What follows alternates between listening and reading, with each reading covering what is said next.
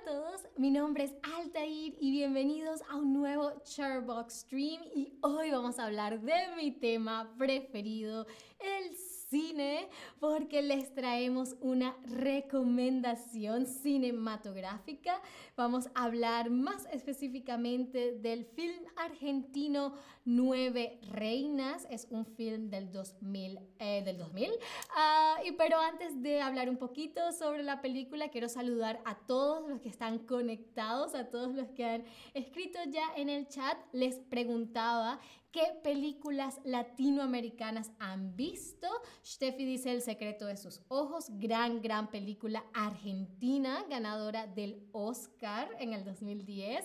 Lisa nos dice muchas, Corazón loco, No estoy loca, Pérez, El ratoncito de los sueños. No he visto muchas películas, prefiero programas. Bien, pero esta película seguro te va a encantar, Lisa, así que quédate en el stream para averiguar un poquito más de ella. Hola a Ilia, espero estarlo eh, pronunciando correctamente. Y hola a Ana, hola a todos, todas, todes. Ah, bien, volviendo entonces a Nueve Reinas. Como les decía, es una película argentina del año 2000 cuenta la historia de dos estafadores, los, dos personajes que ven en, su, eh, en la fotografía, y son dos estafadores que intentan dar el golpe de sus vidas vendiendo unos sellos falsos, ¿ok? A lo largo de la historia se presentan eh, o se representa muy bien la cultura del engaño y las dinámicas sociales del ambiente en el que se mueven los protagonistas. A ver, y les decía que los dos protagonistas de la película son estafadores. ¿Y qué hacen los estafadores? Pues los estafadores estafan, se encargan de estafar. A ver, ¿qué significa estafar?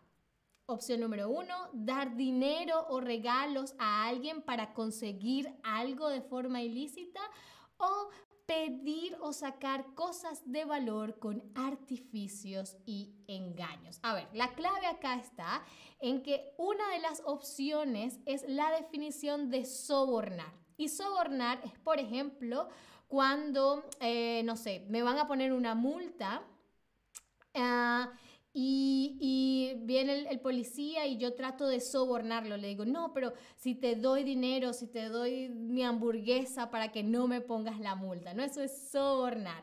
Pero muy, muy, muy bien, estafar quiere decir pedir o sacar cosas de valor con artificios y engaños. Aquí la clave está en el engaño, ¿ok?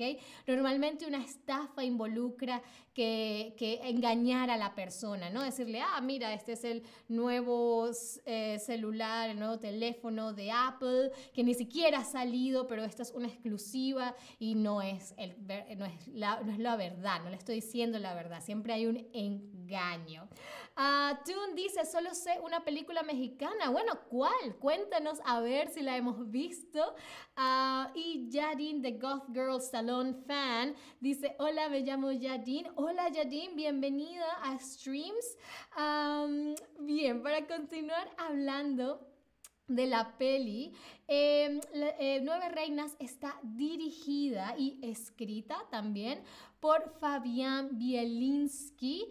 Ah, esta fue su primer em, película, su primer largometraje. Ah, él tiene otra película llamada El Aura. Ah, lamentablemente, Fabián Bielinski murió hace ya algunos años, muy joven lamentablemente, pero bueno, nos dejó estas dos grandes películas. volviendo un poco a, Nueve Reinas, em, es un poco la historia del cazador casado, ¿no? Con eso nos referimos a que los estafadores, los dos protagonistas, pretenden engañar a alguien, pero resultan ser ellos los engañados, ¿ok? Además, ellos son un muy buen ejemplo de lo que se conoce como un antihéroe, ¿ok? Lo que hace a un antihéroe es que em, sabes que son, eh, que están haciendo algo cuestionable, ¿no? Es algo moralmente incorrecto, ¿no? En este caso ellos están tratando de estafar a alguien, engañar a alguien, sacarle dinero, ¿ok? Pero si hacen cosas malas, ¿por qué no los llamamos villanos? Y esa es mi siguiente pregunta. Si lo que hacen estos personajes es cuestionable, ah, ¿por qué los llamamos antihéroes y no villanos? A ver, ¿será porque a medida que avanza la historia los entiendes y te identificas con ellos? ¿Será porque no asesinan a nadie o será porque al final no consiguen sus objetivos? Piensen en otros antihéroes, por ejemplo en Walter White de Breaking Bad, ¿no? Él también hace algo cuestionable, pero hay una razón por la que realmente no decimos que es un villano, ¿no? Nosotros sabemos por qué está haciendo lo que está haciendo, ¿no? ¿Cuál es la razón, la justificación que hay detrás? Y muy, muy bien, es porque a medida que avanza la historia, los entiendes y te identificas con ellos. Eso es lo que hace a un antihéroe, ¿no? Que no los puedes cuestionar, no son eh, pura maldad, sino que dices, ah, conchale, sí, lo, lo, entiendo, entiendo de alguna manera por qué está haciendo esto, ¿ok? Tun dice, se llama Macario, es una película muy vieja. Mm, yo creo que la he visto uh, en la escuela de cine, probablemente la vi, uh, sí, cuando hablamos del cine mexicano. Muy, muy bien, Tun, muy, muy, muy, muy bien pero bueno, si hasta los momentos no los he convencido de ver Nueve Reinas, aquí les traemos más razones por las cuales ver esta película. Y lo primero es por supuesto, Ricardo Darín. Ricardo Darín es uno de los protagonistas de la película y él es uno de los mejores y más populares actores del cine argentino, ¿ok? Eh, mi mamá y yo decimos que todas las películas argentinas tienen a Ricardo Darín. y sí, quizás no son todas las películas argentinas, uh, por lo menos las más importantes sí. A ver, él, él protagoniza El secreto de sus ojos, eh, protagoniza, también es uno de los protagonistas de eh, Relatos Salvajes, no sé si han visto esa película, es una gran, gran película argentina también, Relatos Salvajes. Ah, el hijo de la novia también es otra de las grandes películas que tiene Ricardo Darín, como muchas otras. Así que cualquier gran película eh, argentina seguramente, se los prometo, va a tener a Ricardo Darín y él es un gran, gran, gran actor. Así que vale la pena ver todo en lo que él esté involucrado. Además, también eh, esta película Em, tiene algo bastante particular porque presenta una representación, valga la redundancia, del momento histórico y político, ¿ok? Que estaba viviendo Argentina o que vivió Argentina antes de la crisis política y económica del 2001. Fabián Bielinski, el director y escritor de Nueve Reinas, dice que la película es como una metáfora es como una metáfora ah, de la situación social y económica de eh, la Argentina en los años 90 eh, y de lo que dejó en la sociedad, ¿no? Y bueno, también es muy interesante cómo describe la cultura del engaño, ¿no? Cómo presenta estos a, estos personajes intentando sobrevivir a toda costa en un ambiente hostil, ¿no? habla mucho del ingenio del estafador. a Fana Farhin dice, Selena Gómez es mi favorita, tu artista favorita, tu cantante favorita. Ah, no sé por qué lo tenía que decir, muy bien. Ah, Gómez es español, ella es latina, así es, y que una vez es una vez, una sola oportunidad, quiere decir una vez, ¿ok?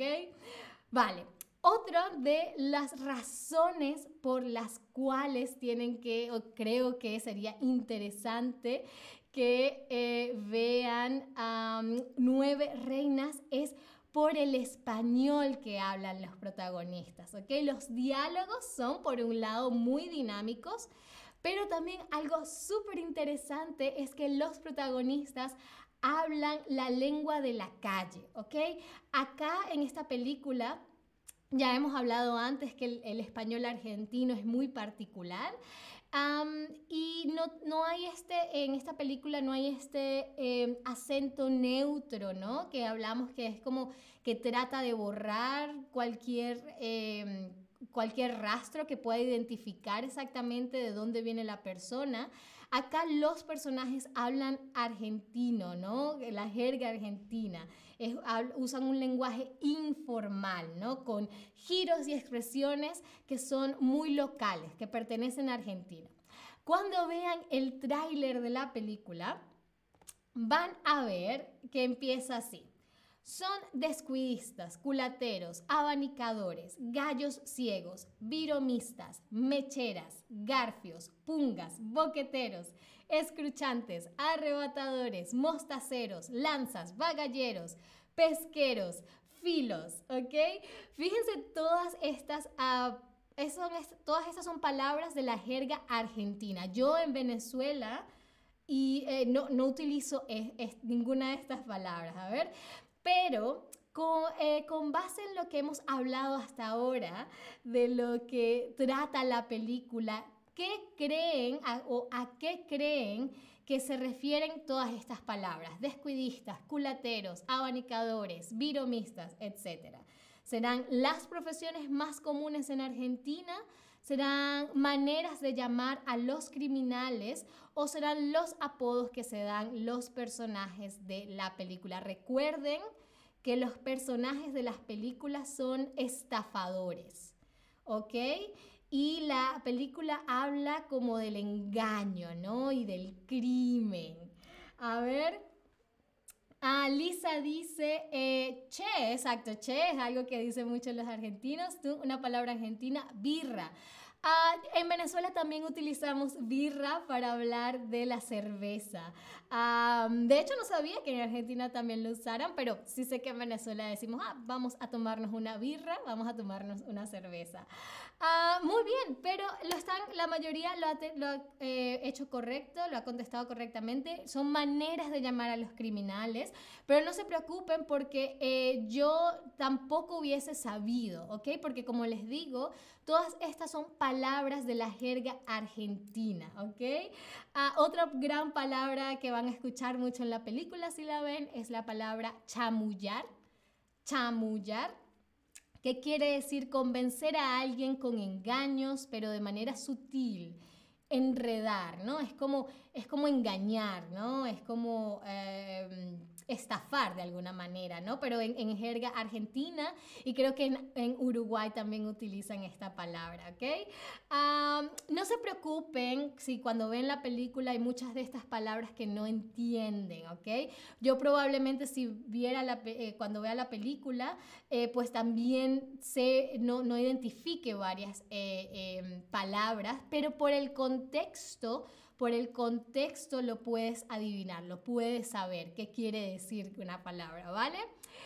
Bien, y pues en general eh, Nueve Reinas es una de las películas más reconocidas del cine argentino. Ah, muchas veces es considerada como eh, la iniciadora del movimiento del nuevo cine argentino y tuvo un gran impacto cultural en la sociedad, ¿ok? Eh, Bielinski, el director, eh, cuenta en una entrevista que antes de ir a ver la película, la gente que iba al cine estaba así como descuidada, despreocupada, pero luego de ver la película y luego de escuchar ese monólogo que les mostré, que básicamente habla de cómo eh, el personaje... Está advirtiendo que en la sociedad hay muchísimas, hay muchísimas gente que está buscando, em, eh, sí, que, que, que, que, hay mucha gente como él, ¿no? Como criminales y que hay que tener cuidado. de nuevo, esto es el punto de vista del personaje en la película. Em, él, decía, él incluso le eh, advierte en la película como, ah, cuiden sus cosas. Y la película dejó tan, uh, tanta impresión en la gente que a partir cuando salían del cine salían así como más atentos a sus cosas, ¿ok? De nuevo, esto es eh, un reflejo de un momento de la sociedad argentina que es, ya pasaron más de qué, de 22 años, ¿no? La película es del 2000, así que creo que es una gran película para ver, para conocer un poco el cine argentino, que es uno, un gran, gran, gran, gran cine, así que espero que les guste. Si quisieran que hagamos eh, más eh, recomendaciones de películas, déjenmelo saber en el chat, quizás podemos hacer un, un como un festival de cine eh, latinoamericano acá en Um, Ilia dice El robo del siglo, una serie colombiana. Muy bien, voy a tomar nota. Y El bandido honrado, otra serie colombiana. Perfecto, sí, podemos explorar.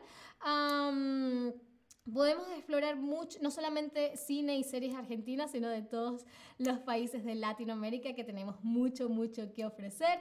Ilia dice, se trata de Asalto al Banco de la República en Valledupar en 1994. Genial, entonces tiene un basamento histórico, me encantan esas películas. Y bien, eso fue todo por el por el stream de hoy. Pero muchísimas gracias, como siempre, por estar aquí. Muchísimas gracias por sus recomendaciones y, por supuesto, espero que me acompañen en una próxima oportunidad. Muchísimas gracias de nuevo y hasta la próxima. Adiós.